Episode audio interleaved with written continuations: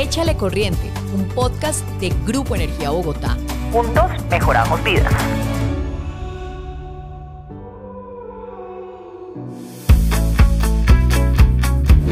Bienvenidos a nuestro podcast Échale Corriente.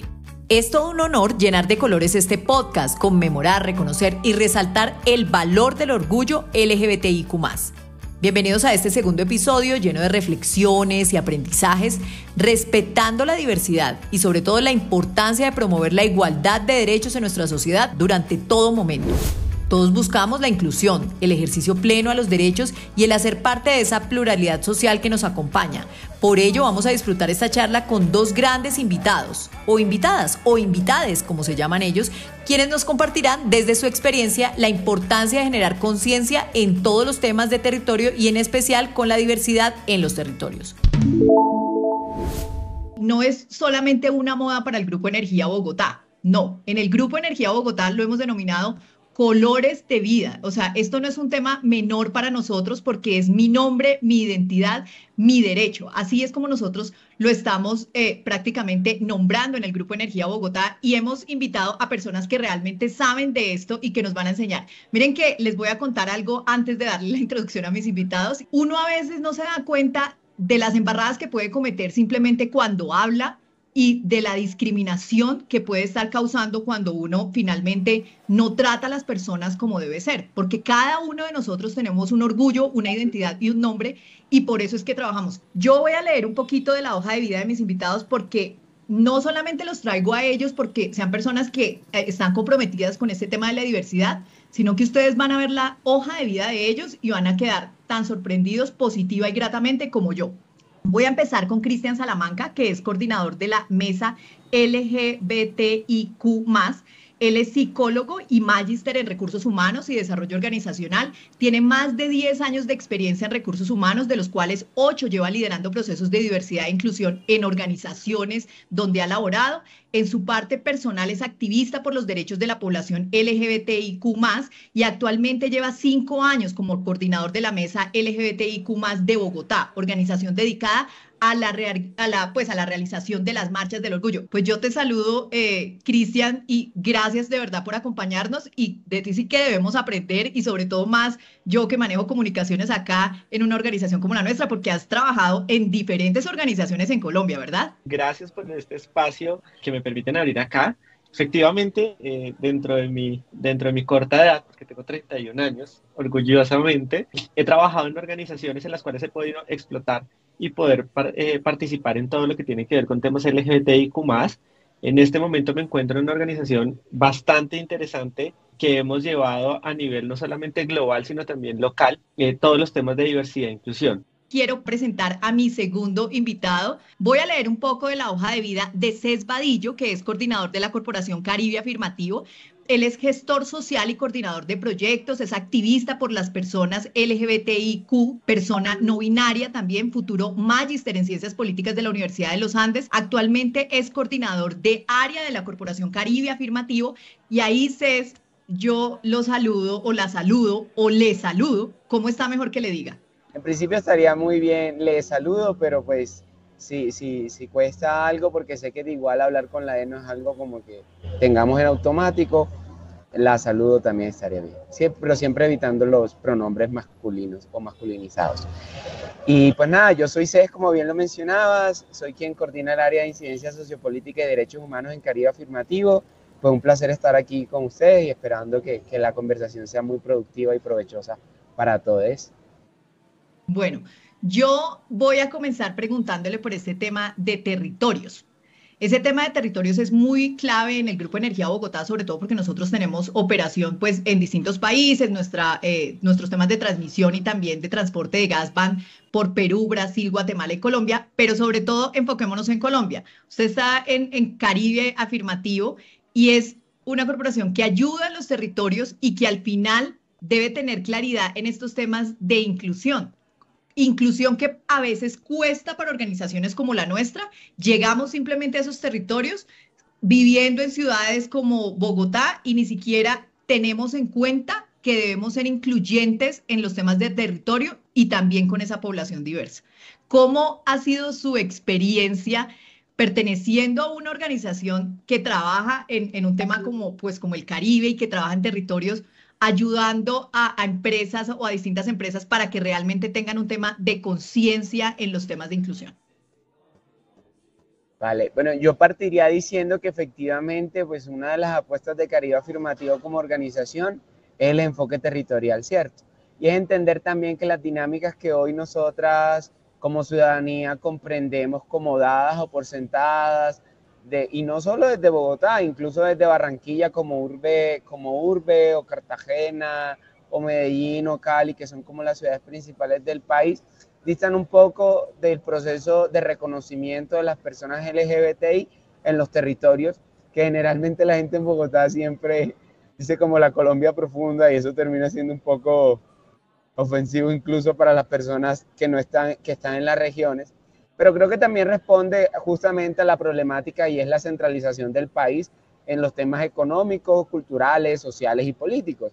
Y es que cuando uno sale de la capital del departamento, con algunas excepciones, podemos ver cómo todo cambia de manera sustancial en acceso a derechos, en reconocimiento, incluso en acceso a servicios básicos como es el agua, eh, eh, el agua, la luz o, el gas.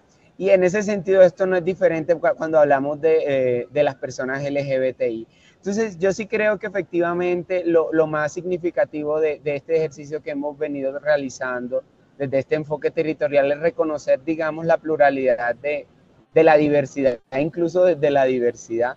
Porque cuando uno llega al territorio y le dicen como, ¿qué es eso de queer? De, lo LGBTIQ más o LGBTQIA más, y realmente allí la diversidad es como, no, yo, yo acá soy marica, soy, soy, soy la machorra, y, yo me siento bien con ese proceso, ¿sí? con ese reconocimiento. Entonces yo creo que lo más significativo sin duda ha sido también entender que hay unos procesos de reconocimiento que escapan de, de, de, de esto que ahora llamamos Pride, y que efectivamente va mucho más allá y como, como reconocer el proceso que han tenido las personas LGBTI en los territorios al reconocerse dentro de un ambiente hostil que por lejos es mucho más complejo que las dinámicas de las ciudades capitales del país. Precisamente, precisamente e, esas, dinámicas son distintas. O sea, no, a veces no entendemos y simplemente uno puede decir, no, es que es gay y como usted bien lo menciona, es marica o es lesbiana y ya, y ahí nos quedamos. Pero hoy ya ese LGBT, que antes terminaba en la T, está LGBTIQ ¿verdad? Son distintos géneros que a veces y, bueno, y no sé cuántos más, pero son distintos géneros que a veces cuesta entenderlos y le, pasaría la pregunta también como a Cristian. Eh, Cristian, ¿cómo hace uno, digamos, en una organización para entender esta, como esta diversidad de géneros y ser inclusivo con todos y no pensar? Porque yo incluso tenía una discusión con el equipo antes de que nos sentáramos aquí a charlar con ustedes, que uno antes hablaba, eh, es una persona gay y gay podía ser también una lesbiana. O sea, no, no necesariamente tenía que eh, ser gay porque yo hablara de hombre y que pues fuera gay, no, o sea, eh, tal vez, eh, y de pronto cuando uno llenaba una encuesta, a uno le preguntaban femenino, masculino o gay. Ahora ya no nos podemos enfocar en eso, sino que si estamos preguntando solamente en el término de gay, pues es que no nos podemos quedar ahí porque podríamos estar discriminando a, a alguien. Bueno, aquí es muy importante reconocer algo y es eh, estamos acostumbrados, y como bien lo dice Olga, a eh, dos géneros, ¿no? Masculino, femenino. Y en la parte organizacional me atrevería también a decir que, que en temas también de servicios a nivel general es lo que vemos normalmente, hombre, mujer. Cuando entramos a hablar de diversidad, tenemos que empezar a hablar precisamente de toda la diversidad en su esplendor. Y algo que nos pasa muy frecuente en las organizaciones es que vemos diversidad únicamente para temas de género, ¿cierto? Es decir, eh, en junio, entonces todos nos ponemos la bandera Pride y demás, y todos lo hacemos chévere, pero eh, ¿qué, implica ese, tema también de diversidad e inclusión dentro de las organizaciones? Implica pensarnos más allá del género, indica pensarnos cómo vamos nosotros a actuar, por ejemplo, cuando venga una persona con algún tipo de discapacidad. implica también cómo nosotros vamos a replantearnos nuestros procesos para que sean más asequibles, por ejemplo, para una persona que tiene temas eh, visuales Y cuando lo pasamos al género, implican temas tan sencillos como, por ejemplo, el cómo lo nombran. Entonces, mi recomendación en estos casos es no tengamos miedo de errar, porque errar precisamente hace parte de la construcción cultural de todas las organizaciones, pero aprendamos del error, no nos quedemos en el error. Entonces, si ya una persona que se identifica como no binaria nos está diciendo utilicen pronombres neutros, pues empecemos a construir nuestros procesos sobre esos pronombres neutros. ¿sí? Entonces, esos temas que podemos llegar a tener como tan sencillos, tan normalizados dentro de nuestra cultura, son los que nos van a hacer crecer a nivel organizacional y son los que nos van a hacer coherentes entre lo que decimos, lo que actuamos en el mes de junio y lo que hacemos después del, del, mes. Porque es que las personas LGBT no solamente existimos en junio, existimos todo el año pero se acuerdan de nosotros la mayoría de veces en junio. Entonces, el reto que tenemos ahorita como organizaciones es qué estamos haciendo para, para promover cultura inclusiva y diversa. Y aquí me quiero enfocar un poco más hacia la parte trans. ¿Por qué? Porque las personas trans está comprobado por un estudio hecho eh, recientemente, si no estoy mal, creo que fue Caribe Afirmativo y, y me encanta que esté aquí CES, porque las personas trans son las que más tienen dificultades al acceder a, servicios laborales. ¿Por qué? Porque chocan. ¿Y cuál es ese, ese choque que están teniendo? Que la cultura organizacional dice ser diversa, pero cuando entramos con diversidad no estamos siendo coherentes y no están los espacios seguros para las personas trans. Hay múltiples personas trans que están en este momento capacitadas para dirigir áreas, para llevar temas financieros, temas de servicio al cliente, de comunicación, pero las tenemos tan estigmatizadas en lo que nos han vendido en nuestro digámoslo así, y odio esa palabra, en nuestra normalidad, que no las vemos dentro de organizaciones eh, laborando como tal, como cualquier otro colaborador. Entonces, ese es el reto principal. ¿Cómo vamos a cambiar la cultura nosotros? Yo destaco que aquí en el Grupo Energía Bogotá, eh, pues se ha, se ha tratado y estamos en ese tema de esa senda cultural, porque pues esto no es de la noche a la mañana, no es fácil, incluso estamos hablando aquí de unos temas de lenguaje, eh, el tema práctico pues de los baños, o sea, muchos temas que abarcan esto, pero ¿cómo hacer en esos temas de, de contratación para que realmente sí haya un tema de diversidad, equidad e inclusión? Porque tampoco me parecería, y lo digo ya a nivel personal, Olga Costa está opinando acá, no estoy opinando ni a nombre del Grupo Energía Bogotá, sino más como la persona que ustedes están viendo acá, pues a mí tampoco nunca me ha gustado eso como que, eh, digamos, por ejemplo, pues a uno lo contraten, incluso en el tema de mujer, oiga, es que estamos cumpliendo la cuota femenina, ¿sí? O sea, o estamos cumpliendo la cuota de género. Entonces tampoco creo que sería chévere que a una persona al final la contrataran porque, eh, pues porque tiene, tiene un género en particular. ¿Cómo hacer para que eso no se vuelva así, pero que tampoco haya una discriminación? Porque qué tal que yo también, en mi opinión, diga, yo no contrato a CES porque pues es que ni siquiera sé cómo decirle, o sea, no sé si es él, ella, ella, o sea... No me quiero extender mucho, pero bueno, quiero decir esto porque realmente lo veo muy importante. Yo en algún momento escribí una entrada de blog donde decía que para los juegos, los juegos para la mayoría de la niñez es como la fase más divertida de la infancia. Y para mí casi que eso fue una tortura tanto mi mamá como mi papá y en, general como, digamos, la, la, idea de, de, familia en la que yo crecí, era como que yo tenía muchos carros y, y, helicópteros y en mi casa me decían que yo cuidaba mucho mis juguetes porque no los dañaba, pero claro, es que no quería jugar con eso. Y era como que me obligó, o sea, era como la presión de tener que hacer cosas que eran leídas como masculinas cuando yo jamás, o sea, nunca, o sea, ni fútbol, ni yo nunca tuve cicatrices, yo no corría, yo no hacía nada de esas cosas como masculinizadas. Entonces para mí la niña fue un proceso bastante fuerte, o sea, o sea, las niñas eran como okay, las niñas y los niños, yo con los niños no hablaba de nada, porque nada más hablaban de cosas que yo decía, ¿eso qué es? Acá en incidencia, yo me acuerdo cuando me dijeron la palabra paja, y yo decía como, ¿qué es eso? Yo creía que era lavarse el pene, literalmente. Entonces como que claro, yo, yo, realmente mi infancia y mi adolescencia fue muy marcada por eso. Cuando yo a partir hace de dos años como que tomo la identidad, me llamo Cés Marian, el Marian porque me parece un nombre lindo, eh, que es Mariana en francés, el Cés porque es súper neutral, me asumo desde que no soy hombre ni mujer, desde lo que implica entender y la pregunta ya para cerrar mi intervención es, ¿qué implica entonces ser hombre y mujer? Tener el pelo largo, usar falda, tener el pelo corto y usar pantalón.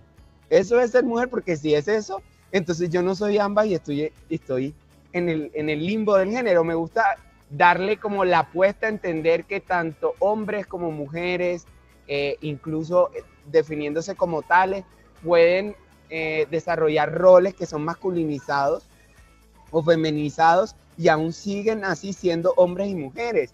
Que una mujer no se maquille no la hace menos mujer.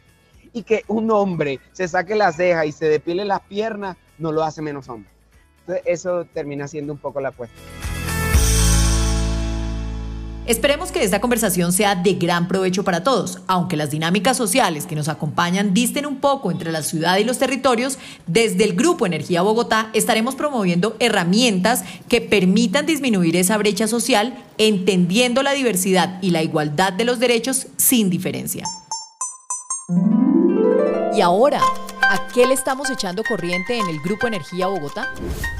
En LASA, el Grupo Energía Bogotá inició la construcción de colectora el proyecto de transmisión de energía eléctrica colectora inició su fase constructiva del tramo Cuestecitas-La Loma de 247 kilómetros con más de 500 torres licenciadas a lo largo del trayecto.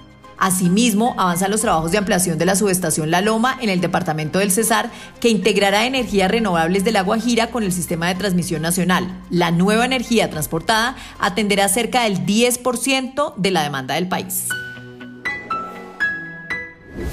¿Sabías que en Colombia la primera marcha por el orgullo gay tuvo lugar en Bogotá hace más de 40 años, en el año de 1982? Dos años después de la derogación de la norma del Código Penal que consideraba la homosexualidad como un delito. Según el Gay Travel Index 2023, el índice elaborado por la guía turística de Spartacus, Malta es el país más seguro para los turistas de la comunidad LGBTIQ en el mundo, con 13 puntos. Le siguen Canadá y Suiza con 12 puntos cada uno. Gracias por acompañarnos en este episodio especial y por ser parte de esta importante conversación. Nos vemos en nuestro próximo capítulo de Échale Corriente. Soy Olga Costa. Recuerden que nos pueden escuchar en las principales plataformas de audio como Spotify, Apple Podcasts, iBox, Google Podcasts y no olviden siempre seguirnos. Esta es una nueva oportunidad para que estés con nosotros.